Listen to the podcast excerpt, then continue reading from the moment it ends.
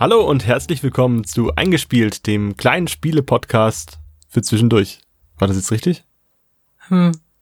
War das richtig? Na, Ich hätte gesagt, nur der kleine Spiele-Podcast, aber Patrick. Hey, okay, wir, wir, wir nähern uns nachher irgendwann mal, irgendwann mal nähern wir uns einem Optimal an und ich bin mal gespannt, ob wir das noch dieses Jahr erreichen. Ja.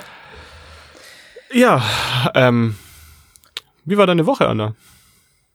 Gut. Äh, ich arbeite seit dieser Woche wieder im Jugendhaus. Also ich war jetzt ja ein Jahr in Elternzeit und arbeite jetzt wieder zwei Tage im Jugendhaus hier in Wendlingen. Ähm, das heißt, ich habe schon den Spieleschrank abgecheckt, was Gut. sie haben. Sie haben Risiko da, Patrick. Und Uno. Jeder hat Uno, das zählt nicht. Und Dog. ja? Und Tag. Sie haben Tag tatsächlich. Beides. Ja, beides. Ah, und Alhambra. Wunderhälse. Alhambra müssen wir auch spielen. Oh, das, da hatte ich auch mal Lust Spiel drauf. des Jahres. Ja. Hatte Steffen äh, im Urlaub dabei. Aber nicht dieses Jahr, sondern vorletztes, letztes Jahr oder vorletztes Nee, Jahr? wir waren dieses Jahr schon, wir gehen ja jedes Jahr nach Center Parks mit einer Gruppe Nein, von mir ging es um welches Spiel des Jahres, welches Jahr. Ach so, äh, uh, das ist schon älter. doch scheißegal, mit wem du wann ins Center Park gehst. Wenn ich nicht dabei bin, interessiert mich das nicht. Patrick. Ja. Geh schon wieder mit ins Skifahren. Stimmt. Oh, das ist ja auch bald. Ist Ja. das bald? Im Winter halt. Ja, ist das gebucht? Ja. Hm. Uh, da kann man Alhambra spielen. Aber Steffen hab hat es, glaube von seiner WG-Bewohnerin mit. Aber auch gutes Spiel tatsächlich. Alright. Wo war ich? Ich spiele Schrank im Geschäft. Äh, ja, genau. Also meine Woche war gut. Ja, dann bin ich eingebrochen worden. Bei mir Der bei, bei euch in der Arbeit. Ja, das ist nicht so gut. Aber das ist noch nicht geklärt, deswegen da kann ich auch nicht so viel dazu Hey, sagen. Täter, melde dich, ja? Melde Ich dich. frage mich, wel welche Leute brechen in ein Jugendhaus ein? Das ist wirklich, das ist wie wenn man in ein Tierheim einbricht. Ja, mir fällt da schon jemand ein. Oder Kindergärten. Mir fällt da auf jeden Fall jemand ein. Du, der dich angesprochen fühlt, ja? Ja. Also, genau. Wie war deine Woche, Patrick? Komm, du fragst nur, weil du was Ich mag's- erzählen ja, ich will was erzählen. Ich habe ich hab diese Woche eine, eine Erfahrung gemacht, die hast du noch nicht gemacht, gehe ich von aus. Oder vielleicht nicht so intensiv. Obwohl du eigentlich näher dran bist als ich. Und zwar war ich bei einem Elternabend. Oh Gott. Ja. Das war furchtbar. Ich war arbeitsbedingt, war ich bei einem Elternabend. Doch, war ich auch schon. Echt, warst du schon? Ja, aber als ich als Schulbegleitung gearbeitet habe. Ah, also was ich ganz okay fand, die Lehrer waren alle super strukturiert und so weiter und so fort. Die Infoveranstaltung war auch entsprechend gut. Und dann kam aber der schlimme Teil. Kannst du dir schon denken, was es ist? Äh, Wahl zum äh, Elternbeirat, Sprecher, wie nennt man Hey, das? das ist der Elternvertreter. Zumindest heißt es so auf der Schule so. Ja. Ich weiß nicht, ob das hier überall so ist. Was für eine unangenehme Scheiße. Ich finde, man sollte einfach ausspielen. Ausspielen, auslosen, das wäre doch mal eine Möglichkeit. Gladiator-mäßig, dass man es wenigstens ein bisschen in der Hand hat. Weil es Ah, ist doch entweder alle kruscheln in ihre Taschen, einer muss dann aufs Klo, während gewählt wird. Oder ich war dann noch Na, nee, du darfst, darfst ja nicht mal den Raum verlassen, wenn, während gewählt wird. Das ist ja, das ist ja wirklich ein komisches Konzept, ja. Also Deswegen die, würde ich, würde ich wirklich spielen lassen. die entsprechende Klassenlehrerin hat ähm, angekündigt, so, jetzt kommt der unangenehme Teil des Abends. Irgendjemand wird sich zum Elternvertreter wählen lassen müssen und es muss auch einen Stellvertreter, eine Stellvertreterin geben. Und sie darf nicht dabei sein, sie musste den Raum verlassen und ist dann einfach mal so ein paar Minuten durchs Schulhaus spaziert, während dann die absolute Stille ausgebrochen ist. Du hast nichts mehr gehört. das ist wie ein Sozialexperiment, das also man man beobachtet. hätte, oder? man hätte eine Nadel auf den Boden fallen lassen Hast können. gefurzt. Ich habe auf jeden Fall richtig, richtig laut gefurzt. Und es war wirklich, ich glaube, das waren die unangenehmsten 20 Minuten meines Lebens. 20 ja, Moment, Minuten? Moment, Moment. Ich habe mich nachher mal schlau gemacht. 20 Minuten, das ist noch vertretbar. Das geht. Das ist noch nicht so Was die ist da Länge. passiert in Ich wurde 20 schon von einem, ich wurde schon von einem anderen Klienten wurde ich vorgewarnt, das könnte auch mal drei Stunden gehen. Und nach zehn Minuten, nachdem die Lehrerin rumspaziert war, kam die wieder zurück und hat festgestellt, okay, es hat sich nichts getan. Was und habt ihr in den 10, 10 Minuten gemacht? Ja, die haben sich angeschwiegen und einer hat dann versucht, so ein bisschen anzuleiten, ja, jetzt müsste man sich ja jemand mehr wählen lassen, aber es waren halt auch nur, ich glaube, nur fünf Eltern da oder so. Also es war wirklich wenig. Und ich. ich ich meine, ich bin ja raus bei, der, bei dieser Wahl. Aber das war, das war mega merkwürdig. Einer wurde dann unter Druck gesetzt, weil seine Frau das letzte Jahr stellvertretende Elternvertreterin war. Und dann hat er die noch angerufen, versucht die noch am Telefon dazu zu animieren, das zu machen, damit er das nicht machen muss. Also deswegen wäre ich bei sowas wirklich verlosen, aus alle Eltern oder wirklich spielen lassen. Ja, ich würde die auch spielen lassen. Irgendwas, keine Ahnung. Ja, aber das war, das war eine Katastrophe. Ich habe ich habe selten so eine unangenehme Stimmung miterlebt. Ja, das kommt auf uns auch noch zu. Ich meine, das gibt ja auch im Kindergarten schon. Ah, du, ich lass mir das also Zeit. Oskar hat ja, ist ja eins, aber Ich schick dann die entsprechende Mutter. das, ist, das ist viel schlauer. Und wenn man nur ein Kind hat, muss man sich ja auch nicht aufteilen. Ja. Ja. ja, Ja. also schön. Unangenehm. Das war richtig cringe. Warum man sowas nicht ändert, das verstehe ich dann nicht. Ich werde das vorschlagen. Wenn es soweit kommt, sage ich, los, kommen wir losen aus, liebe Elternschaft, oder wir spielen was gegeneinander. Völkerball. Ich fand es auch total spannend, was für Begründungen die Leute gebracht haben, ähm, hab warum das jetzt nicht machen können. Ja, nee, ich habe ein Kind zu Hause. Ja, ja, alle haben ein Kind zu Hause. Ich habe mhm. Wir haben gar keine Zeit dafür, das ist total traurig und so weiter. Ah nein, ich habe das letztes Jahr schon gemacht und da war auch nicht so viel zu tun oder war zu viel zu tun und keine Ahnung was. Also die Lehrerin hat versucht, den Eltern die Angst zu nehmen nach den zehn Minuten, wie sie, wo sie wieder da war und hat gesagt, liebe Leute, im letzten Jahr musste nichts gemacht werden. Das Einzige, was der Elternvertreter oder die Elternvertreterin machen musste, war die Einladung für den zweiten Elternabend im Jahr zu schicken. Und selbst das hat die Leute nicht dazu bewogen. Und das war einfach dann wirklich ein Anschweigen, Durchhalten, keinen Blick riskieren, irgendwie, dass jemand einen in die Augen schaut und sich hoffentlich nicht animieren lassen, bis sich dann irgendjemand gesagt hat, okay, das geht mir alles zu lange, dann mache ich's halt, aber ich mach's ganz bestimmt nicht allein.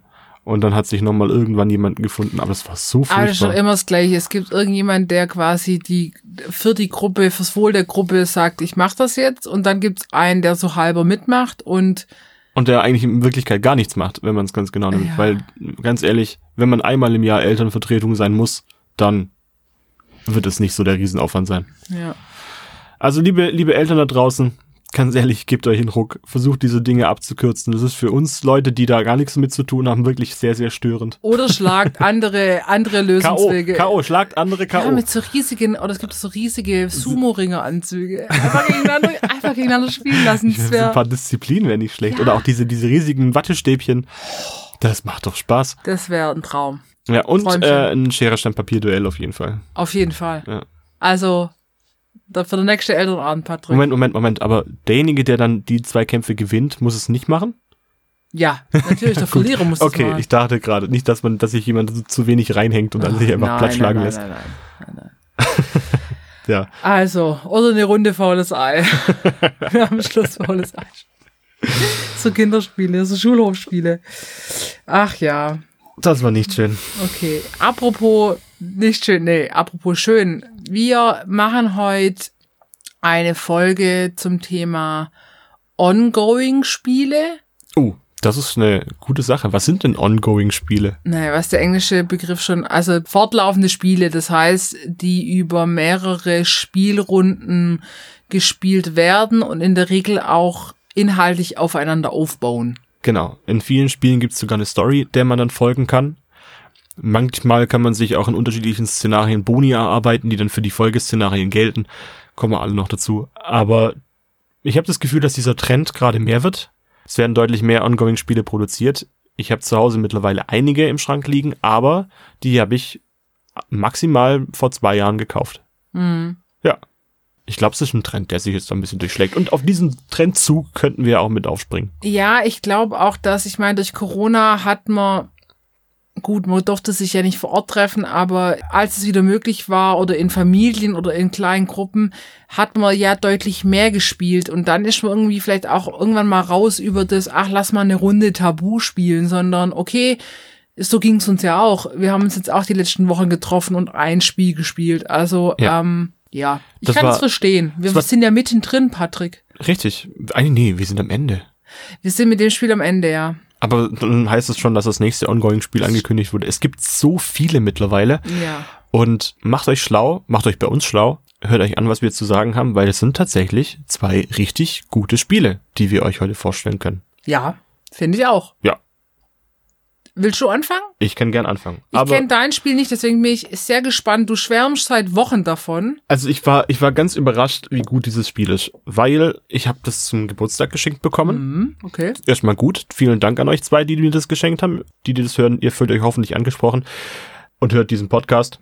Ich weiß, dass sie es hören. Ich habe nämlich letzte, vorletzte Woche einen bösen Anruf bekommen, dass der entsprechende Typ jetzt auch noch meine Fresse hören muss, während er nach Hause kommt von der Arbeit, weil seine Freundin das angemacht hat. Alter, wie geil ist denn der Satz? Ich muss jetzt auch noch deine Fresse anhören. Ja. Geil. Hört jetzt unsere Fressen an. So, genau, hört euch unsere Fressen an, die haben einiges zu sagen. Bei diesem Spiel handelt es sich um Robinson Crusoe. Ja, Robinson Crusoe, Crusoe, vielleicht für die meisten Leute einfach schon ein Begriff. Man kennt die Hintergrundgeschichte. Es handelt sich um einen Roman von 1719 von Daniel Defoe, dem Ur-Ur-Ur-Ur-Urgroßvater von Willem Defoe. Möglich, möglicherweise. Kennst du die, warte, ich muss kurz dazwischen grätschen. Kennst du die Folge von How I Met Your Mother, als Willem es noch lustig Dafoe. war? Ja.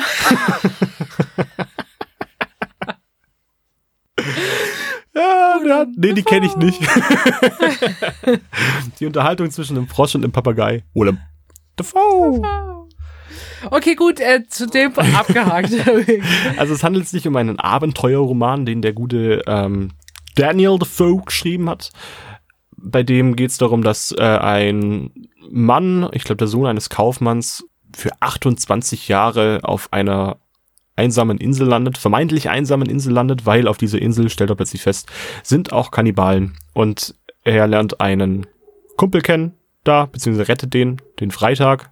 Warum der Freitag heißt, der hat den halt am Freitag entdeckt. Also dieser ähm, Robinson Crusoe, der auf dieser Insel gelandet ist, hat ähm, sich auch wohl einen Kalender zusammengeschrieben, damit er nicht vergisst, wann und wie lange er schon da ist. Und hat sich dann mit diesem Freitag angefreundet und die bestehen dann insgesamt 28 Jahre auf dieser einsamen Insel. Was ein bisschen cool ist, dieser Roman basiert tatsächlich auf einer realen Person. Krass. Das fand ich auch krass. Vor allem, wir müssen mal die Zeit nochmal überdenken. Ja, 1719, das ist einfach schon fast drei, das ist über 300 Jahre her. 300 Jahre. Puh, ich kenne niemanden, der so alt ist. Hm. Die Geschichte lässt sich auf den Abenteuer Alexander Selkirk zurückführen. Der wurde als Mannschaftsmitglied eines Freibeuters irgendwann auf einer einsamen Insel ausgesetzt und wurde vier Jahre und vier Monate später wieder gerettet. Einen Freitag hat er dann nicht kennengelernt, sondern nur einen Mittwoch. Aber er hat dann vier Jahre auf dieser Insel gelebt und wurde dann auch von einem anderen Schiff gerettet irgendwann. Und dieser Roman handelt allerdings davon, wie er es, dieser Robinson Crusoe es tatsächlich geschafft hat, 28 Jahre lang zu überleben, was er für Abenteuer durchmachen musste oder was für verschiedene Dinge passiert sind, um den Exitus zu entgehen. Und irgendwann wurde der, glaube ich, dann aber auch gerettet. Ich glaube nicht, dass der auf der Insel gestorben ist. Das habe ich jetzt nicht mehr zu Ende recherchiert. Das Buch ist echt auch ein fucking alt, ja. Ich muss dir ehrlich sagen, also natürlich ist mir Robinson Crusoe ein Begriff, aber das Buch in sich habe ich keine Ahnung. Ja, macht So. nix. Also jeder, jeder kann was mit Robinson Crusoe an sich anfangen. Zumindest hat man schon mal gehört und kann sich vorstellen, okay, es geht eigentlich um Schiffbruch. Ja, die Geschichte eines Schiffbrüchigen. In diesem Spiel geht es nicht um die Geschichte eines Schiffbrüchigen, das würde theoretisch auch gehen, aber man kann bis zu vier Schiffbrüchige auf dieser Insel spielen. Das heißt, dieses Spiel ist für eine Person bis vier Personen ausgelegt. Man kann das alleine spielen, wer das unbedingt machen möchte, hey, gut, vielleicht sucht ihr euch lieber in der Zeit Freunde, Andere Schiffbrüchige. andere, andere Schiffbrüchige, die euch unterstützen können. Aber es könnte auch einen gewissen Reiz für eine Person haben. Ich habe das leider bisher auch nur einmal gespielt, weil es ist natürlich schön, wenn man ein Ongoing-Spiel auch immer mit der gleichen Gruppe spielt. Yep. Und die haben wir seither nicht mehr zusammenbekommen. Aber vielleicht kriegen wir das ja in Zukunft mal wieder hin. Shoutout an die zwei anderen Chaoten. In diesem Spiel gibt es insgesamt sechs Szenarien. Und wir haben ähm, bisher das erste Szenario gespielt. Die Aufgabe war, ein großes Feuer aufzubauen, ähm, ein groß, großer Scheiterhaufen aufzubauen, nicht um jemanden zu verbrennen, sondern um ein Signalfeuer zu setzen, Um die anderen drei zu verbrennen. ah, weil endlich wieder Essen knapp allein. geworden ist. Also man sammelt Ressourcen, wobei man die In der erst, jetzt im ersten Im Kap- ersten Szenario. Mhm, okay. Ich will auch bloß vom ersten Szenario erzählen, ähm, aber will ich auch gar nicht so viel davon erzählen, weil liebe Leute, spielt's nach, es macht echt Spaß. Aber man hat insgesamt, glaube ich, zwölf Runden Zeit und schon bis zur zwölften Runde kann man schon dieses Spiel abschließen, weil in den letzten drei Runden fährt angeblich ein Schiff vorbei und wenn der Scheiterhaufen bis dahin oder das Signalfeuer bis dahin fertig gebaut ist, dann kann ein das Schiff wieder mitnehmen und man ist gerettet. Die Szenarien sind unabhängig voneinander, das heißt, die bauen nicht jetzt direkt aufeinander auf und man kann sich auch keine Boni erspielen, aber das Einstiegsszenario ist auf jeden Fall sinnvoll, um rauszufinden, wie dieses Spiel denn funktioniert. Ich muss sagen, ich habe mir mich am Anfang sehr schwer getan, weil der Umfang von diesem Spiel gigantisch ist. Also wenn man das aufmacht, dann wirkt man erstmal total überfordert. Es gibt Karten, es gibt Würfel, es gibt Chips in unterschiedlichen Formen und Farben. Und meine Strategie, damit zurechtzukommen, war jetzt nicht unbedingt Scheiterhaufen. Achso. alles verbrennen, alles anzünden. Ich habe jetzt nicht unbedingt die Anleitung zuerst durchgelesen, weil die Anleitung ist fast 40 Seiten lang, muss man sich dazu sagen. Ähm, sondern ich habe ein YouTube-Tutorial angeguckt. Ah. Liebe Leute, wenn ihr nicht wisst, wie ein Spiel funktioniert, guckt euch ein YouTube-Tutorial an. Bei sowas finde ich das auch immer. Das war super sinnvoll, aber dieses Tutorial ging fast schon eine Stunde. Das ist halt, ich meine, das muss man bei Ongoing-Spiele eigentlich generell sagen. Man muss einfach Zeit mitbringen, Zeit und Lust. Also man setzt sich nicht hin am Spieleabend und spielt drei verschiedene Spiele dann, sondern man spielt halt eine Partie von diesem Ongoing-Spiel. Aber das lohnt sich. Ich finde, die Zeit zu investieren lohnt sich. Ja. Und Zeit ist der aktuelle Knackpunkt, weil das Spiel ist für Menschen ab 10 ähm, Jahren angegeben. Krass. Ja. Und mit ähm, 60 bis 120 Minuten pro Szenario angesagt. Wir haben für das erste Szenario, und zu dem Zeitpunkt kannte ich das Spiel ja dann schon durch das Tutorial, drei Stunden 47 Minuten gebraucht. Und das war, puh, das war heftig. Ja, ähm, dann aber perspektivisch wird's dann Also, schneller, Es ist, ein, es ist ein phasenbasiertes Spiel, das heißt, man hat ähm, zu jedem Zeitpunkt immer die gleichen Phasen, die nah auf, aufeinander folgen. Man kommt in den Flow rein. Das passiert dann schon. Mhm. okay. Aber bis man sich da mal reingearbeitet hat, das dauert eine Weile. Aber liebe Leute, es lohnt sich. Das ist wirklich ein schönes Spiel. Ich wollte gerade sagen, wenn, wenn du die mit den Hürden das Spiel trotzdem so geil findest, Ja. Dann, das spricht dann bedeutet das sehr was. für das Spiel, ja. Das Spiel hat wahnsinnig viele verschiedene Bausteine, deswegen versuche ich das auf das Nötigste runterzubrechen. Es tut mir sehr leid, wenn ich mich da irgendwo auch falsch ausdrücke, weil die Dinge sind alle auch unterschiedlich benannt und es kann mal sein, dass ich den falschen Begriff für etwas verwende, aber ich hoffe trotzdem, dass ihr versteht, um was es geht und darum geht's ja eigentlich ja auch. Ich muss jetzt kein detailliertes, keine detaillierte Anleitung runterrattern, weil das wird euch eh nichts bringen. Ich kann so lange schon mal sagen, die, die Schachtel sieht sehr schön aus. Ich finde aber Pegasus-Spiele, die machen echt äh, sehr ansprechend. Die machen A, gute inhaltliche Spiele und die Boxen sind echt ansprechend. Ansprechlich wollte ich schon Ansprechlich. sagen. Ansprechlich, weißt du? Finde ich auch. Ähm, ich habe einige Spiele von dem Hersteller im Schrank und bin mega zufrieden damit. Ja, die machen, die machen echt gute Spiele in allen Variationen. Also kurz noch zu sagen, das Spiel gibt's ähm, mittlerweile zu kaufen ab 35 Euro bis 40 Euro plus minus und auch mittlerweile einige Erweiterungen dazu. Ah, okay. Die kann man sich auch noch dazu holen. Ich rede jetzt allerdings nur vom Basisspiel, weil ich finde das absolut. So, das tut mir jetzt leid, wir wurden rüde von den Nachbarn unterbrochen, die gemeint haben, sie müssten jetzt hier, hör mal, wer der Hammer spielen. Aber gleich ist 12 Uhr, das heißt, Alter, ich hatte gerade den gleichen Satz. echt? oh Gott. Scheiße. Fick, fuck. ähm, aber in zwei Minuten ist 12 Uhr, das heißt Mittagspause und dann dürfen die nicht mehr, sonst zeigen wir die an. Scheiterhaufen, Ja. sag ich nur. Wo waren wir? Das Scheiterhaufen-Spiel. Für die Leute, die spielen. Es gibt insgesamt vier verschiedene Rollen, die auch unterschiedliche Fähigkeiten haben. Mhm. Ich werde die jetzt nicht aufzählen, weil ich finde, damit kann man sich dann auseinandersetzen, wenn das Spiel einmal startet. Hat man Vorteile, wenn man dann zu viert spielt, weil man mehr Fähigkeiten hat? Oder Durchaus. ist es äh, ball- ausbalanciert, wenn man einmal nur zu dritt spielt? Ich sag mal so, man muss in jeder Runde genügend Ressourcen sammeln, damit man am Leben bleibt. Und je mehr Leute man ist, desto mehr muss man natürlich auch gucken, dass man die, die nötigen Ressourcen zusammenkriegt. Also der Schwierigkeitsgrad sinkt nicht bei mehr Menschen. Man hat andere Möglichkeiten, die gibt's Ja. tatsächlich. Aber man muss auch mehr erreichen. Man muss aber auch mehr Hm, erreichen. Also es okay. ist schon, schon in gewisser Weise Gut. gebalanced. Gut. Es gibt insgesamt sechs Phasen bei einer Spielrunde. Und Spielrunden, wie gesagt, insgesamt 15 Stück, glaube ich, wenn ich das richtig im Kopf Aber habe. mit zwölf kann man es auch schaffen. Aber man kann es auch schon mit zwölf schaffen. Okay? Es können auch weniger sein. Ich möchte mich auf die Zahl nicht festlegen. Aber guckt's euch an, die Szenarien sind doch sehr unterschiedlich, also probiert's aus. Äh, die erste Phase ist die Ereignisphase. Auf dem Spielplan, und der ist wirklich enorm groß, man muss sich viel Platz dafür freiräumen, gibt es einen Stapel mit einigen Ereigniskarten sozusagen, die werden jede Runde neu gezogen. Und es gibt auch so eine, so eine Art Timer, also auf, einem, auf diesem Aktionsfeld, wo dann diese Ereigniskarten draufkommen, gibt es zwei Felder. Eine für ein drohendes Ereignis, was in der nächsten Runde passieren wird, und eine für ein aktuelles, was man in dieser Runde bewältigen muss. Hm. Die erste Aktionskarte ist, glaube ich, sogar fix, damit alle mit dem gleichen starten. Das heißt, man muss seine Arbeitskraft aufteilen, um versuchen, diese Ereignisse abzuwenden, sonst passieren immer wieder schlimme Dinge. Was ist das so ein Ereignis? Zum Beispiel, ähm, es kommt eine Flut. Ihr braucht mindestens zwei Holz, um eure Sachen zu befestigen, damit die Flut das nicht wegspült. Wenn ihr das nicht schafft innerhalb der vorgegebenen Zeit, dann geht euer Dach kaputt oder die Palisade, die ihr um euer Lager baut, nimmt Schaden. Und wie komme ich an die zwei Holz? Ressourcen bekommt man eigentlich immer auf die gleichen zwei Weisen. Entweder man bekommt es am Anfang der Runde als Startfeld, also man legt sich auf ein Lager fest. Ja.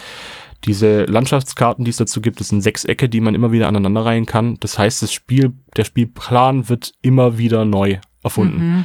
Für jedes Szenario habt ihr dann mehr oder weniger neue Landschaften zur Verfügung. Je weiter man voranschreitet, desto mehr Möglichkeiten hat man auch. Man braucht bestimmte Landschaften, um auch bestimmte Dinge zu bekommen. Also das wirklich, das Spiel ist so umfangreich. Ich versuche das runterzubrechen.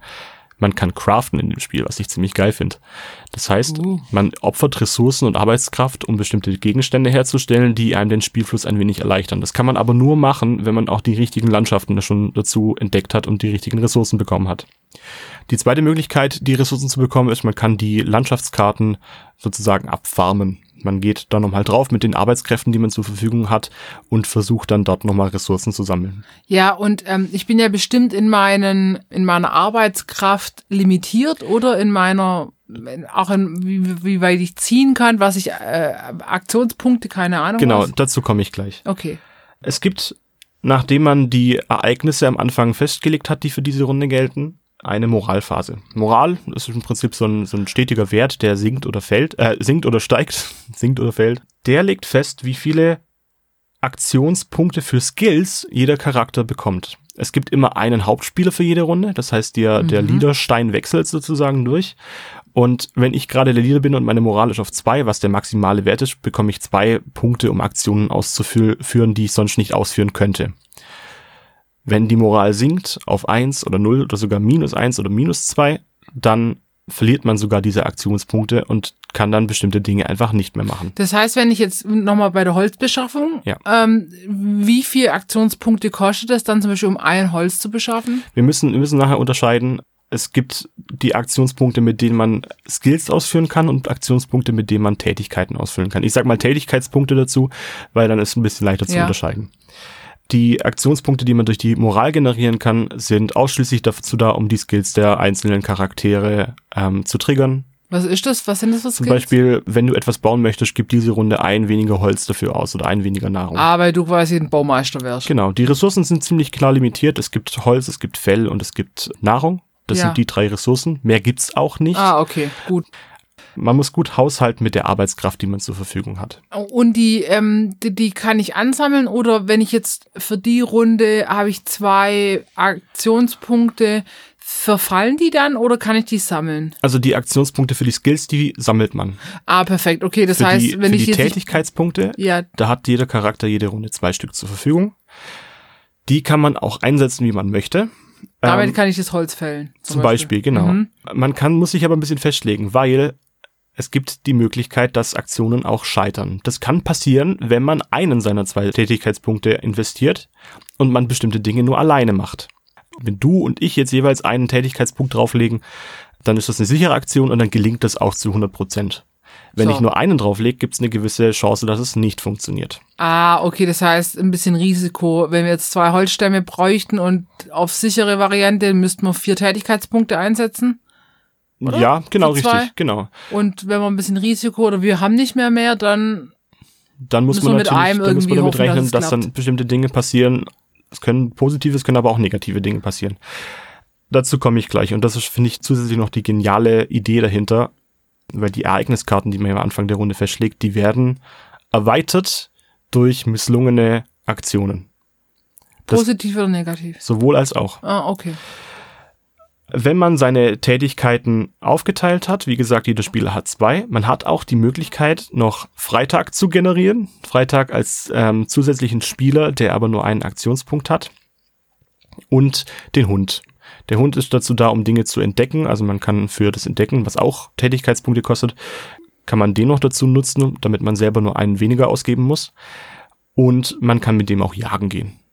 Jagen, das klappt früher oder später durch Tiere, die man dann entdeckt. Das sind auch Situationen, die getriggert werden, dass man dann wilde Tiere entdeckt und dann kann man sich dazu auch entscheiden, die zu jagen. Das heißt, ich starte an einem Startpunkt auf der Insel und kann durch Tätigkeiten, Tätigkeitspunkte unter anderem die Insel erforschen und kriege dadurch andere Ressourcen wie andere Tiere. Es werden andere Ereignisse ausgelöst wahrscheinlich. Genau, richtig. Oder? Und wie gesagt, man braucht auch gewisse Landschaften, die man entdecken muss, um bestimmte Dinge zu bauen. Weil das Crafting-System, das ist relativ einfach gehalten, aber es ist essentiell für ein gelungenes Spiel. Also ich sag mal, wenn man so ein bisschen Aufbausimulation gespielt hat, dann ist das einem nicht ganz ungewohnt, oder? Genau. Ich muss sagen, ich habe aber diesen Crafting-Teil am Anfang total unterschätzt. Ich dachte ja, ja das wäre einfach ein nettes Gimmick, das man dazu machen kann, weil man kann dann vielleicht maximal pro Runde ein Holz mehr generieren oder ein Nahrung mehr generieren oder sogar Nahrung haltbar machen. Das ist ein wichtiger Punkt. Nahrung, die nämlich nicht haltbar gemacht wurde oder äh, werden konnte oder verbraucht wurde, die verfällt am Ende der Runde. Das heißt, man startet jeden Tag wieder bei Null. Und das ist ziemlich heftig. Holz kann man sammeln dahingegen, das Fell aber auch. Man kann aber die Dinge, die man Tag über sammelt, kann man erst in der Nachtphase beziehungsweise am nächsten Tag dann erst wieder richtig verwenden. Man hat also die verschiedenen Phasen. Wie gesagt, wir waren gerade bei der Moralphase, um Moral zu generieren. Dann kommt man in die Produktionsphase. In der Produktionsphase kann man bauen. Mhm jeder Charakter hat auch eine spezifische Erfindung, die er gut und gerne spielt und baut. Wenn er das schafft, kriegt er noch weitere Aktionspunkte, um ähm, Fähigkeiten auszulösen. Was sind das zum Beispiel? Der Forscher kann zum Beispiel eine Abkürzung generieren, womit es dann gelingt, leichter die richtigen Landschaften zu finden. Also ah, man kann okay. die dann auswählen und dann äh, auf dem Spielplan platzieren. Okay, alles klar. Manche Charaktere bauen zum Beispiel eine Axt oder sowas in der Art, um mehr Holz zu kriegen für eine Runde oder eine Falle, um leichter Tiere zu jagen. Es gibt auch die Möglichkeit, Waffen zu verstärken. Das heißt, man kann Ressourcen investieren, um seine Waffenstärke zu erhöhen, um leichter gegen andere Tiere zu kämpfen. Man kann seine Palisade erhöhen, um sich gegen andere Ereignisse besser zu schützen oder auch Dächer, um vor Wetter nachher sicher zu sein. Weil Wetter ist nämlich nachher auch noch ein richtig wichtiger Punkt nach der Aktionsphase, die Aktionsphase ist dazu da, um seine Arbeitskraft dann zu verteilen. Also will ich jetzt Ressourcen sammeln, will ich jagen gehen, möchte ich irgendwie die Ereignisse, die ja am Anfang der Runde dann offen liegen, äh, erledigen. Abarbeiten. Genau, mhm. will ich was erfinden. Und alles, was man tut, kostet diese ähm, Punkte. Diesen, kostet die Punkte, die man zur Verfügung hat, diese zwei Stück. Und wenn man keine Arbeitsleistung mehr hat, dann kann man natürlich auch nicht mehr machen. Jetzt ist so, man muss auswürfeln, ob bestimmte Tätigkeiten gelingen oder nicht. Wenn man nur den einen Punkt einsetzt. Genau. Okay. Mhm. Es gibt drei Arten von Aktionsfeldern, um bauen, Ressourcen sammeln und erforschen, also das heißt Landschaften entdecken, Dinge zusammenbauen oder Ressourcen einzucachen, kann man äh, drei unterschiedliche Würfel dazu nehmen. Es sind immer drei Würfel. Und die zeigen dann auch nachher an, ob eine Aktion gelingt oder nicht, ob man Leben dabei verliert oder nicht. Was? Okay, ja gut, wenn man zu dumm ist, seine Axt zu craften, dann. Naja, wenn du unsichere Aktionen durchführst, dann kann es natürlich sein, dass es nach hinten losgeht. Oha, Und das ist, okay. das ist, finde ich, nachher der spannende Teil, weil auf diesen Aktionskarten stehen nicht bloß positive Dinge drauf, sondern auch negative. Es kann schon sein, dass wenn man eine Aktion unsicher macht und dann aber eine Karte ziehen muss, dass dann draufsteht, ja, hier, du hast ein ähm, Tierkadaver gefunden, du kriegst Nahrung mehr für diese Runde. Du weißt natürlich nicht, wie alt er ist. Und dann wird diese Karte, die man hat, in den Ereigniskartenstapel reingemischt. Und die kommt dann irgendwann. Man sieht immer von den obersten runter und muss dann halt diese Ereignisse jede Runde abarbeiten. Sollte das gezogen werden, steht dann vielleicht sogar was sowas drauf wie, ah, du hast dir ja diesen Tierkadaver reingezogen, du, du kriegst, jetzt, kriegst jetzt Scheißerei so. Und du brauchst diese Runde ein mehr Nahrung oder du musst dich ausruhen oder du musst versuchen, irgendwas anderes zu erledigen. Mhm. Und das finde ich total cool, weil die Karten, diese Aktionskarten, es gibt wahnsinnig viele davon. Das ja. heißt, man spielt immer anders, völlig egal, ob man ein Szenario okay, wiederholt cool, oder nicht. Ja, ja. Es gibt wirklich Spiele, da äh, arbeitet man die Szenarien eins nach dem anderen ab und braucht es auch nicht nochmal spielen, weil da nichts anderes passiert. Hier schon. Hier gibt's immer etwas anderes zu erledigen, andere Dinge, auf die man achten muss.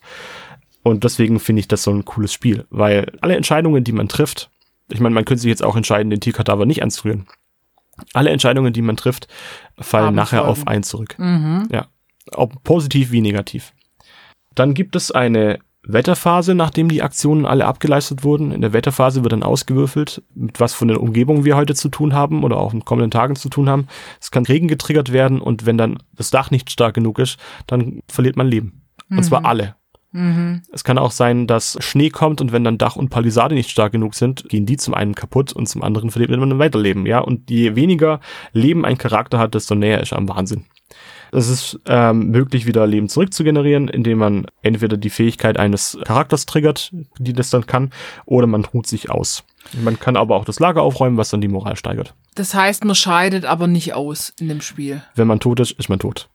Oha. Das also ist- das passiert. Das passiert. Wahnsinnig wahrscheinlich, dass es passiert. oh, Also, okay. wie gesagt, Krass. wir haben uns am Anfang bei unserer ersten Spielerunde nicht unbedingt drauf konzentriert, die Erfindungen alle durchzubauen, sondern wir wollten ganz viel Ressourcen sammeln und so weiter und so fort. Das ging dann irgendwann nach hinten los und wir sind in Hysterie verfallen. Also nicht, nicht alle, wir haben zwei Frauen, zwei Männer gespielt. Die Männer sind in Hysterie gefallen. und liefen so, ach nein, wir schaffen das sowieso nicht mehr und das kriegen wir doch gar nicht hin und keine Ahnung was. Und irgendwie haben wir es dann doch trotzdem geschafft, bis zur letzten Runde diesen Scheiterhaufen, dieses Signalfeuer aufzubauen und haben dann trotzdem dieses Spiel noch gerissen, obwohl wir echt gedacht haben, wir scheitern jetzt. Ja, vor allem muss man gnadenlos. sagen, dadurch, wenn jetzt die einzelnen Spielrunden nicht aufeinander aufbauen, dann ist ja auch egal, wenn du beim ersten Mal spielen das verka also verkackst oder nicht gut schaffst, weil Ja. die, du startest von neuem. Das ist bei anderen Spielen, Es äh, kann weitreichende Folgen haben, wenn blöd man sich dann sein. schlecht anstellt, ja. also vielleicht muss er bei anderen Spielen eine Probierunde einbauen. Genau. Man kann jagen, durch Jagen kann man Fell generieren, andere Wege gibt's dafür eigentlich nicht, außer man hat zufällig die richtige Aktion irgendwann mal gezogen.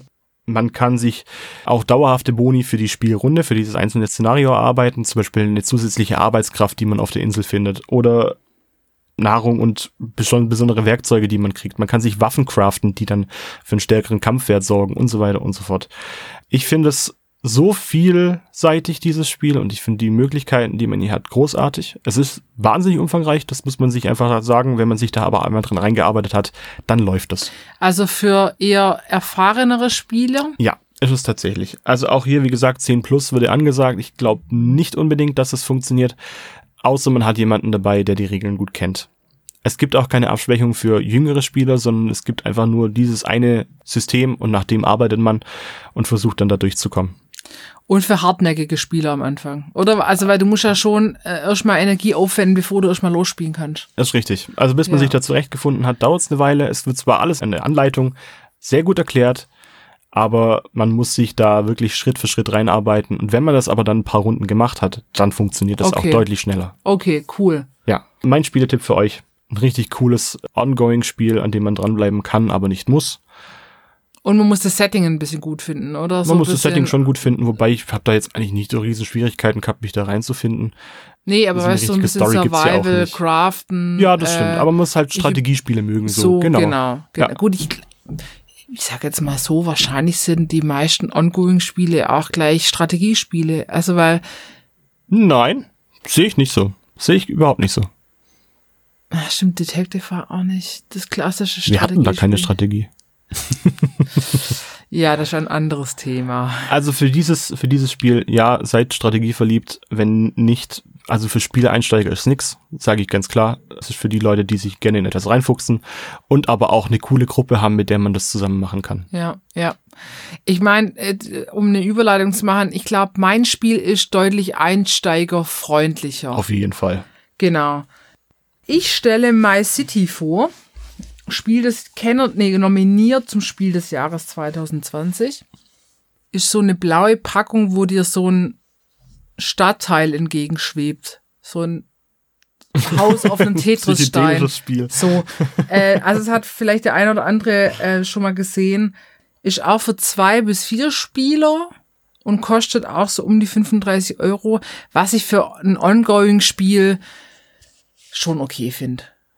Ja. Also, obwohl ich sagen muss, ich nehme das jetzt mal gleich vorweg, in diesem Spiel werden Materialien einmalig verwendet und man kann sie nicht nochmal verwenden. Das finde ich immer ein bisschen schade. Das ist bei deinem jetzt, glaube ich, nicht so, oder? Überhaupt nicht. Das heißt, du kannst immer wieder Hoher spielen. Wiederspielwert. Äh, du könntest einfach auch verkaufen, wenn du sagst, ach komm, ich spiele das jetzt nicht mehr, aber äh, das Spiel jetzt My City geht dieser Story-Mode, sage ich mal, nicht nochmal. Ziel des Spiels ist es, eine Stadt zu bauen. Du hast Kampagnen und in diesen Kampagnen spielst du immer drei Runden.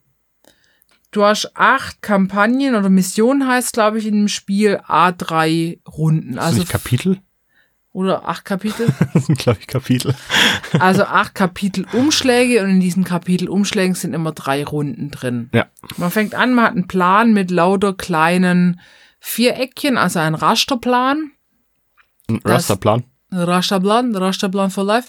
Und äh, da ist drauf ein Fluss, der einmal von oben nach unten durchgeht, ein Gebirge links, Waldfläche rechts und Bäumchen, Steinchen und freie Wiese. Dann hat man noch Spielkarten, die ähm, verschiedene Formen zeigen in drei Farben. Das sieht ein bisschen aus wie Tetris. Also die klassische Die S-Form oder Z-Form in dem Fall. Das L. so die L-Form, der Block in Rot, Gelb oder Blau. Und jeder Spieler hat seinen eigenen Spielplan und sein eigenes Set an Formen. Also alle Formen, die es als Spielkarte gibt, gibt es auch als Form für jeden Spieler. Weil diese Formen muss ich auf meinen Spielplan legen, um Punkte zu generieren. Es ist so, dass du für jedes Kapitel ändern sich die Voraussetzungen. Ich hoffe, ich kriege das noch zusammen, weil die ändern sich relativ häufig. Die Spielmechanik ist, bleibt aber immer gleich. Es wird eine Karte aufgedeckt und diese Form müssen alle legen. Genau. So, also das gelbe L müssen Man alle. startet mit zehn Punkten, die man zur Verfügung hat. In, am Anfang? In, Im ersten Kapitel schon, genau. Man hat immer Rundenpunkte. Das sind Punkte, die einmal um den Spielplan drum rumlaufen und damit zähle ich pro Spielrunde meine Punkte. Und dann bekommt man aber, ich glaube, die heißen doch ganz komisch Ehrenpunkte oder so. Oder also ich sage es mal Siegpunkte, die ich mir auf meinen Spielplan draufmal, die bleiben und die aufbauen. Und das sind auch die Punkte, die am ganz am Schluss den Sieger des ganzen Spiels festlegen. Ja. Und es ist auch immer so, dass der Rundensieger immer zwei Siegpunkte kriegt und der zweite immer einen Punkt. Und dann gibt's noch verschiedene Boni und Ma Malus, aber das ist das Grundding. Das heißt, wenn ich eine Spielrunde gewinne, also ich gewinne Spiel eins, kriege ich zwei Genau. Siegpunkte. Platz drei und vier gehen wie gewohnt leer aus, Ist so. wobei die kriegen tatsächlich dann einen anderen Ausgleich. Zum Beispiel ähm, bekommen die dann Bäume, die die auf die Landschaft platzieren können, wo sie denn möchten, oder bestimmte Brunnen, andere Gebäudeteile, die dann später im Spiel auftauchen. Ja, Die kriegen einen gewissen Ausgleich dafür, dass sie halt in dieser Runde keinen Siegpunkt durch das reguläre Rangsystem bekommen haben. so. Und dann als Beispiel ist zum Beispiel Kapitel 1, Spiel 1 ist, okay, ähm, ich kriege Punkte für Bäume, die auf meinem Spielplan am Schluss zu sehen sind. Und ich kriege Minuspunkte für Steine, die auf meinem Spielplan zu sehen sind. Und ich kriege Minuspunkte für freie grüne Felder. Das heißt, man muss ziemlich viel knobeln und gucken, wie man seine Gebäude aneinander reiht. Und das geht ja immer nur eins nach dem anderen. Also man kann ja nicht vorausplanen, weil es Man der weiß nicht, was kommt. Zufallsfaktor ist groß, ja. Und man darf nicht einfach, ich darf nicht jetzt äh, unten links in der Ecke anfangen und ach, das Gebäude dann oben rechts, sondern ich muss, die Gebäude müssen sich immer berühren. Das heißt, ich fange am Fluss an, in der Mitte, Spielmitte, und äh, jedes neue Gebäude muss an meinen schon bestehenden Gebäudeblock anschließen. Das haben wir, glaube ich, am Anfang auch noch falsch gespielt. Und das ist aber dadurch, musst du gucken, naja, okay, jetzt würde der Stein irgendwie links unten schön in die Ecke reinpassen. Ja, aber der schließt nicht an meinen Gebäudeblock an. Also, und dann werden die Karten aufgedeckt und ich darf auch mal passen. Ich darf sagen, ich nehme diesen, ich will dieses Gebäude jetzt gerade nicht legen und dann verliere ich aber einen Punkt. Ich habe ja zehn Rundenpunkte und dann verliere ich da einen Punkt. Das heißt, muss ich überlegen, okay, ähm, was bringt mir am Schluss mehr Punkte, wenn ich das, das Steinchen jetzt skip oder wenn ich es hinlege und dadurch vielleicht zum Beispiel einen Stein verdeck. Man kann ja, jede äh, Runde kann man schon entscheiden, ob man das Spiel für einen beenden möchte. Grundsätzlich endet das Spiel aber dann, wenn man keinen Block, der gezogen wird, mehr legen kann. Ja. Dann ist das Spiel für einen vorbei. Das Oder heißt, alle anderen, Karten, alle, alle Karten wechseln. wenn man es richtig blöd gemacht hat, können die anderen nämlich noch dann die restlichen Gebäude spielen, die dann auf dem Stapel noch liegen. Und man selber muss dann schon anfangen, seine eigenen Punkte zu zählen, die dann hoffentlich doch irgendwo mithalten können. Genau. Und ich meine, im ersten Kapitel ist es so, man kriegt Rundenpunkte, indem man gleichfarbige Gebäude aneinander legt. Das kam relativ spät eigentlich. Oder? Echt? Ja. Äh, Da ging es nur darum, erstmal ähm, freie zu- Flächen zuzubauen und Steine seht, zu man, überbauen. man, man vergisst es so ein bisschen, weil so Grundlegetechniken oder Aufgaben oder Regeln, wie auch immer ihr das nennen wollt, die bleiben relativ gleich und verändern sich äh, minimal. Das erste Kapitel ist sehr einsteigerfreundlich, weil da lernt man die Spielmechanik kennen, die Grundregeln. Und wenn man das mal gespielt hat, dann flutscht das Ding auch. Also die Karten werden abgearbeitet, jeder legt. Ähm, jeder legt auch für sich. Man kann natürlich bei den anderen so ein bisschen gucken, aber man interagiert nicht direkt miteinander. Das ist das an dem Spiel, man kooperiert ja gar nicht. Man spielt in Konkurrenz zueinander, muss versuchen, bestimmte Ja. Attribute oder bestimmte Dinge schon zu erreichen, bevor es die anderen tun.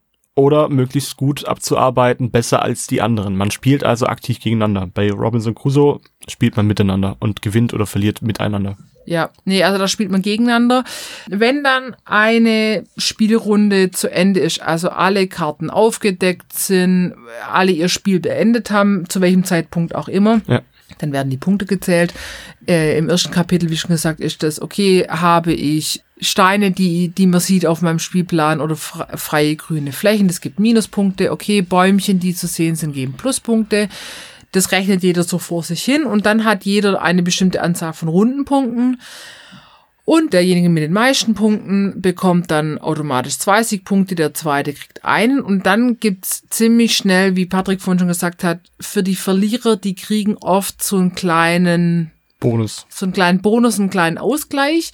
Das ist oft mal, ich darf mir ein Bäumchen auf mein Spielfeld kleben und die Bäumchen geben das ganze Spiel lang eigentlich immer Pluspunkte und die Steine immer Minuspunkte. Die werden in der Regel auch nicht mehr überklebt. Also man klebt sich wirklich einen Sticker auf seinen, auf seinen Spielplan drauf und der bleibt dann in der Regel auch. Es gibt natürlich ein paar Ausnahmen. In irgendeiner Runde muss man tatsächlich Brunnen bauen und da gilt dann die Bedingung, wenn man mit vier Gebäuden an diesem Brunnen nördlich, südlich, östlich, westlich anschließt, bekommt man drei zusätzliche Punkte, glaube ich. Ich hoffe, ich gebe das richtig Oder wieder. vier, Oder mhm, vier ja. sogar. Auf jeden Fall eine gewisse Art Punktzahl und diese Brunnen werden dann aber im Laufe des Spiels irgendwann wieder überklebt. Genau, kleben. Also das ist, ähm, ihr, dieser Spielplan verändert sich von Kapitel und Runde zu Runde. Der verändert sich, indem ihr da eure Punkte draufmalt. Ihr dürft da vor allem draufkleben, auch wieder abziehen. Ähm, es kommen neue Elemente zum. Also unser Background Beat. Es tut uns echt leid, aber hier wird hart gehandwerkert nebendran. Also ich habe jetzt schon richtig Bedürfnis, den Lichtschalter zu betätigen, damit es hier flimmert und wir in Rave sind. Also äh, äh, äh, seht es einfach als Soundtrack zu dem Spieleaufbau, äh, Städteaufbauspiel. Sorry. Also ihr spielt dann acht Kapitel, A3 Runden, also 24 Spiele und ich sag mal, an einem Spieleabend reicht, wenn man ein Kapitel spielt. So ein Kapitelchen dauert eineinhalb Stunden, hätte ich jetzt gesagt. Stunde, ne, eine Stunde auf jeden Fall. Stunde bis, auf jeden Fall, Stunde ja. bis eineinhalb Stunden. Und ihr kriegt immer zu Beginn, wird der Aufschlag, äh, Aufschlag, Umschlag aufgemacht. Ihr kriegt die neuen Regeländerungen plus Aufschlag! Aufschlag. Und äh, das neue Spielmaterial bestehend aus Stickern, das sind immer Sticker oder auch manchmal Teilchen oder Karten. Und dieses Stadtaufbauen ist relativ, ah, der Soundtrack, ähm, ist relativ abstrakt, weil, naja, irgendwie ist ein bisschen wie Tetris und ein bisschen wie Kartograf, aber äh, es ist jetzt nicht so dieses, ich baue eine Stadt, hätte ich mir jetzt ein bisschen Unterschiedliche Gebäude vorgestellt. ja, aber das ist alles so, das vergisst man eigentlich, weil man denkt immer so, ah, alles gleich mal die Form ein. Also dieses, das ein bisschen, das hätte mich grafischer und von der Geschichte her ein bisschen mehr abholen können. Genau, also ich hätte es mir einfach äh, von der Story schöner vorgestellt oder dass es dich mehr abholt. Das ist, glaube ich, bei Robinson Crusoe der Fall. Dafür macht's da das, das ganze Spiel einfacher. Also, bis du da mal drin bist, die Anleitung, das geht relativ schnell. Du kannst ziemlich schnell loslegen und hast trotzdem einen langen Spielspaß. Ja. So. Die Formen sind auch nicht irre kompliziert. Was manchmal ein bisschen schwierig ist, das dann am Anfang zu überblicken, okay, wie kriege ich jetzt Punkte in der Runde? Und wenn ich das jetzt lege, wie wirkt sich das auf mein Spiel aus? Und der Spielplan wächst ja mit den Kapiteln. Das heißt, wenn ich am Anfang, wir hatten das ja dann, ich habe unser Spiel gewonnen. Ja, ja, klopf dir ruhig nochmal auf die Schulter. Jetzt Klopfgeräusche einfügen, Patrick. Die habe ich schon aufgenommen. Und was mir zugute kam, ist, dass ich die ersten Runden ziemlich verloren habe und dadurch zum Beispiel viele Bäumchen mir auf mein Spielfeld kleben durfte, die ich dann durchs komplette Spiel als Pluspunkte mitziehen konnte. Und am Anfang kriegst du noch nicht vier Siegpunkte. Ich habe am Anfang die meisten Runden Ja. gewonnen Mhm. und habe dann immer meine zwei Siegpunkte generiert. Allerdings haben mir dann irgendwann auch die Boni gefehlt oder so, man musste sogar teilweise muss man sich noch einen Malus mit draufbauen. Also es gibt Ja. zum Beispiel Felsen oder Steine, die man auf der auf dem Spielplan äh, draufkleben soll und die geben dann Minuspunkte, wenn man die freilässt. Das hat jetzt nicht so den Riesenausschlag gemacht und ich habe auch nicht komplett verkackt am Schluss, aber Nee, ich glaube, du warst mit- Zweiter, oder? Zweiter war ich, Mhm. genau. Aber, aber mithalten mit dir konnte ich nicht. Aber so viel, mit so vielen Punkten habe ich auch nicht, ich glaube, mit zwei oder drei Punkten habe ich Drei Punkte waren es, glaube ich. Ja. Also das geht auch, aber das ist ganz gut, das ist ziemlich aus, ausbalanciert dann, dass wenn einfach je, jemand am Anfang verliert oder immer wieder verliert, dass der trotzdem nicht völlig raus ist aus dem Spiel, das wäre auch sehr frustrierend. Man muss sagen. auch am echt ein bisschen gamblen, auf was man jetzt geht. Es gibt ja verschiedene Möglichkeiten, Punkte Ja. in einer Stunde, äh, in einer Runde zu bekommen. Und dann die richtige Maßnahme rauszusuchen, um sich die Punkte dann zu holen, das ist ja immer davon abhängig, ob auch die richtigen Gebäude gezogen Und das werden. konnte ich am, das konnte ich manchmal zu Beginn einer Spielrunde mit dann neuen Regeln konnte ich das nicht überblicken. Da spielt man manchmal einfach auch drauf los. Es ist ja auch nicht ganz so schlimm, wenn man verkackt, weil es gibt ja noch genügend Spielrunden, um das auch wieder aufzuholen. So ist es. Man lernt ja hoffentlich auch seine Erfahrungen, die man bisher So. gemacht hat. Aber bloß mal um darzustellen, was dann, was dann passiert ist über die Zeit, während wir dieses Spiel gespielt haben, und wir haben das ja wirklich auch mehrere Stunden gespielt, man wird immer dümmer. Man wird dümmer. Ja, man, man, ist so in seinem Legeflow drin und äh, dann haben wir so vor uns hingesungen und dumme Witze gemacht und nur Mist geredet. Also es war wirklich, ah, das Gehirn war so damit beschäftigt, Ja. die, die richtigen Formen aneinander zu reihen, dass wir nicht mehr in der Lage waren, überhaupt Unterhaltungen zu führen und einfach nur noch Blödsinn dabei rumkam. Also man muss auch sagen, es spielt halt auch jeder für sich allein. Es gibt keine Form der Interaktion, außer dass der Erste, der das erreicht, kriegt den Boni. Aber sonst gibt es keine, bisschen wie bei Kartografen, man hat keine Interaktionsmöglichkeit. Ich fand es jetzt nicht so störend, weil es geht ja zügig einander nach. Man Also guckt so ein bisschen bei den Kartograf anderen. hat eine Interaktionsmöglichkeit. Ja, ist die nicht Monster- mega ausgeprägt, aber immerhin. Genau, das hat das Spiel gar nicht. Ich fand es jetzt nicht so schlimm, ähm, weil es wirklich, wie gesagt, schnell, also es hat einfach dann einen Flow, man spielt es hintereinander, aber eigentlich finde ich es ja auch spannend, okay, was machen die anderen? Und das guckt man sich nicht so richtig an, so am Schluss vielleicht so ein bisschen, ah, okay, du hast es dahin geklebt, du hast so angefangen, aber man ist ziemlich schnell so, okay, ich baue halt irgendwie für mich hin, weil all meine Gehirnleistung dafür benötigt wird, mein Zeug klar zu kriegen, Ja. finde ich jetzt so. Was mich auch so im Nachhinein ein bisschen gestört hat, war, ich fand die Qualität des Spielmaterials gar nicht so hochwertig. Also klar, die Formen okay und die Karten, aber dieser Spielplan, da war sofort eine Ecke ab. Also von diesem Kartonspielplan. Diese Sticker waren dann farblich nicht ganz passend zu diesem Ding. Sowas finde auch ich. größentechnisch nicht ganz passend. Das fand ich dann auch doof. Ja, es war dann auch grafisch gar nicht, irgendwie hätte man es ein bisschen geiler machen können. Das hat mich jetzt beim Spiel nicht so gestört, aber ich denke so, naja, das wäre jetzt irgendwie, hätte sich auch keiner einen Arm rausgerissen. Und dann hatten wir ja die eine Seite des Spielplans, das man beklebt und beschriftet und wie auch immer. Und dann haben sie aber auf die Rückseite quasi ein, einen Spielplan, wo man das Spiel immer wieder spielen kann. Aber natürlich nicht mit diesem vollen Umfang dieser Regeländerungen. Das haben wir jetzt auch noch nicht gespielt, weil wir erst letzte Woche mit diesen Kapiteln durch, durch sind. Das wäre jetzt noch spannend, wie das ist. Aber das Spiel an sich ist eher ein Ongoing-Spiel, das man wahrscheinlich dann so auch nicht nochmal durchspielt und wenn, dann muss man sich nochmal neu kaufen. Da ist nichts mehr mit Stickern vom Spielplan abziehen und nochmal verwenden. Das, das kriegt finde man irgendwie nicht so. Eigentlich total schade. Das hätte man irgendwie vielleicht anders lösen können. Es gab auch bei Runde 7, 8, also relativ weit am Schluss, gab es auch irgendwann mal so eine gewisse Phase, da hat man nicht so richtig mehr Bock drauf, weil es einfach sehr repetierend ähm, gehalten ist und dann hat man da ähm, immer wieder die gleichen Dinge gemacht und dann wurde es kurz zäh. Gegen Ende, finde ich, ging es wieder. Ja, also zum einen ist der Einstieg, wir haben das ja jetzt jede Woche gespielt, zum einen ist der Einstieg, okay, ich hau, tu meinen Spielplan raus, alle meine äh, Formen äh, tue ich raus, Spielkarten in die Mitte, das ist super schnell aufgebaut. Ja. Neuer Umschlag auf, fertig. Und da steht aber dran, es gelten alle Regeln von Spiel 13 bis 15. Und dann muss man nochmal nachgucken, Und was dann dann muss bei man- 13 bis 15 Dann galt. muss man kurz mal, okay, ah, wie sammle ich jetzt in dieser Runde Punkte, was gibt Minuspunkte und so weiter. Das geht dann aber relativ fix für ein Ongoing-Spiel. Ich glaube, bei Robinson Crusoe wird, wird so ein Spielstart, glaube ich, länger dauern. Könnte ich mir vorstellen. Ich kann es jetzt ja nicht beurteilen, aber bei Kann anderen, bestätigen bisher. bei anderen Spielen so Zusammenfassungen ähm, wieder für, für einen Spielstart könnten länger dauern. Und das bei My City auch. Du kannst auch mal zwei Wochen Pause dazwischen machen. Das ist völlig in Ordnung, weil das Spielmaterial ja auch nicht ausufernd ist. Wie gesagt, du hast Karten, du hast die Formen für jeden äh, mit, mit seinem Logo. Vielleicht noch die ein oder andere Spielfigur, fertig. Und muss nicht planen und Karten und das und das und das. Das finde ich wirklich sehr gut. Mir hat's Spaß gemacht. Ich habe zwischendurch gedacht, Mensch, das spielen wir auf jeden Fall nochmal. Wir müssen, glaube ich, mal diese normale Spielversion ausprobieren, ob wir diese Kapitel nochmal durchspielen. Ich glaube es eher nicht, weil wir es ja auch nochmal kaufen müssten. Genau. So, das finde ich auch ein bisschen leider. schade, dass dann der Spielehersteller nicht die Möglichkeit sieht, da das vielleicht noch online irgendwie zur Verfügung zu stellen, dass man sich das halt dann drauf legt oder drauf klebt oder andere Möglichkeiten hat, das nochmal, ich sag mal, zu einem wertigen Spiel zu machen. Ich glaube schon, dass die Version auf der Rückseite, wo man dann relativ unbefangen spielen kann, ganz cool sein kann. Wahrscheinlich eine deutlich niedri- niedrigere Einstiegshürde, weil man muss sich ja wirklich reindenken und reinarbeiten. Aber man bekommt diesen vollen Umfang nicht mehr. Und das finde ich dann wirklich schade. Ja, aber ich weiß nicht, ob das Spiel an sich mit dieser einfachen Spielmechanik dann so viel hergibt, ähm, dass man das quasi als normales Spiel spielt. Also bitte auch Servicecharakter an alle Spielehersteller. Sorgt dafür, dass man eure Spiele vielleicht ein paar Mal Ja. öfter spielen kann. Natürlich ist das alles eine Frage des Geldes und ob das nicht auch sinnvoll wäre, sich das dann irgendwann mal nochmal neu zu kaufen.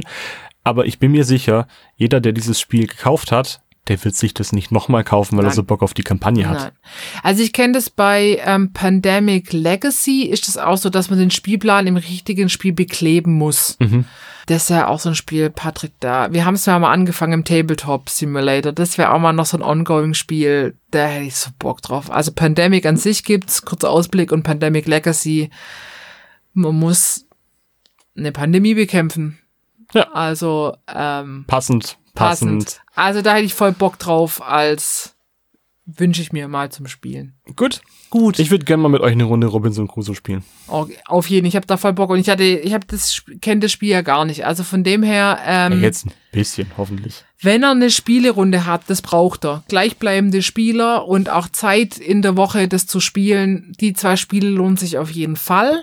Und ich denke, wir werden mal noch mal eine Runde machen zum, eine, eine Folge machen zu anderen Ongoing-Spielen. Es gibt halt so viele. Und Ja. liebe Leute, setzt euch mit diesen Spielen auseinander. Die sind total sinnvoll, das zu spielen, weil man kriegt natürlich nicht den kompletten Umfang in einer Session, in einer Spielesession mit rein.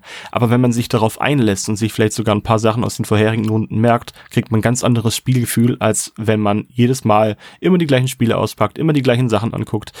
Setzt euch damit auseinander, auch wenn es Zeit kostet. Und sind wir ganz ehrlich, es kostet auch Geld. Ja, Ja, gut, aber ich, Ongoing-Spiele, die kann man nicht grundsätzlich immer wieder spielen. Jetzt wie bei My City ist natürlich natürlich Aber jetzt überleg dir mal, das, wenn deins jetzt 40 Euro kostet, durch vier, dann sind es 10 Euro für jeden. Ja. Für was du manchmal 10, das ist einmal Kino, wenn es gut läuft. Das Das, stimmt. also ja. das finde ich, ähm, muss man in Relation sehen. Aber auch hier, wenn ihr ein Ongoing-Spiel habt, zufällig, oder wenn ihr uns eins haben wollt, oder ihr kennt jemanden, der das hat und der braucht es gerade nicht mehr. Jetzt zum Beispiel die Adventure Games, die man ja immer wieder spielen kann. Leicht es euch irgendwo aus. Ja. Wenn man nichts zerschneiden muss oder zerstören muss vom Spielinhalt, kann man das auch ruhig mal weitergeben. Das finde ich bei den, ganz kurz bei diesen Exit Room von Cosmos auch immer blöd. Also zum einen finde ich es cool, weil du das Spielmaterial benutzt. Genau. Aber die Spiele sind kaputt danach. Ja, und das ist bei den Adventure Games ja nicht so. Es gibt ja nicht nur gute, haben wir jetzt letztes Mal Ja. festgestellt, aber das ist auch nicht der große Punkt. Man kann sich über alle möglichen Kanäle, kann man sich immer wieder mal Spiele von anderen Leuten ausleihen. Leute, geht auch in die Bibliothek. Das macht total Sinn. Die haben meistens auch ganz tolle Spieleauswahl mit dabei und dann könnt ihr da euch durchstöbern. Ja. Also was ich zum Abschluss vielleicht, was ich schön finde an so Spiele, beim Rob, bei Robinson Crusoe wahrscheinlich noch mehr. Bei Detective hatten wir das auch. Du erarbeitest dir gemeinsam ein Spiel. Ja, Ja. du findest da Wege, du erschließt dir das Spiel. Bei My City war das jetzt eher, also du erschließt dir die Spielmechanik, da spielt jeder ein bisschen für sich, aber das finde ich sehr schön, weil das einfach ein Gemeinschaftsgefühl gibt. Ja, ich freue mich auf mehr Ongoing-Spiele. Unsere Vierer-Truppe mit Steffen, Arne, dir und mir ist lustig, macht Spaß. Das macht wirklich Spaß. also ihr braucht ein bisschen gleichgesinnte Leute, die sich auf sowas einlassen, aber dann lohnt es sich auf jeden Fall. Ja, vielleicht habt ihr ja sogar eine Familie, die groß genug ist, um solche Spiele zu spielen. Ja. Okay, jetzt wird wieder Geburt. Das ist unser Signal. Wir sagen Tschüss. Und eine gute Woche euch. Ja, ciao. Tschüss.